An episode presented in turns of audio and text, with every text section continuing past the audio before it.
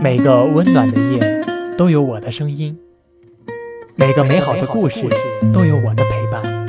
菲菲心灵启智，陪你入眠，伴你成长。伴你成长。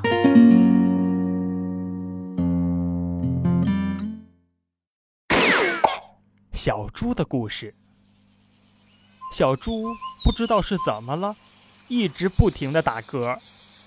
猪妈妈说：“大口的喝水。”这样就好了。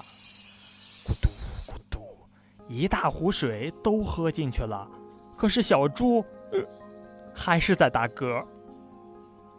猪妈妈呢，觉得是水喝的不够多，于是又拿来了一大壶水。小猪吓得直摇头。猪爸爸说：“要吃盐。”猪爸爸拿来了一整袋盐。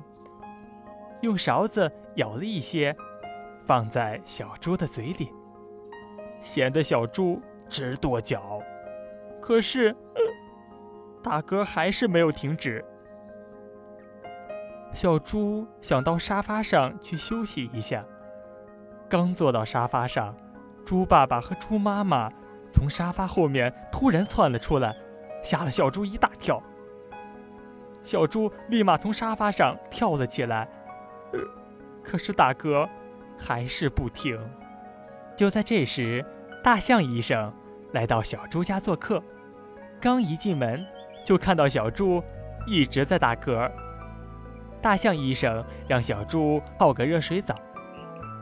泡完舒服的热水澡后，小猪真的不再打嗝了。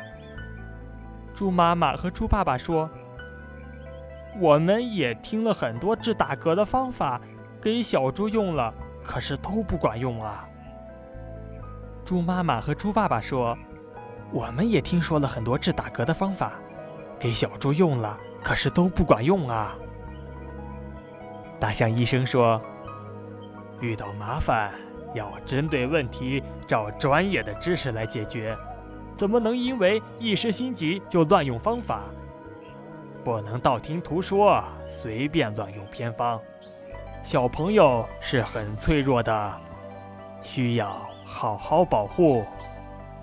猪爸爸和猪妈妈红着脸，不好意思地低下了头。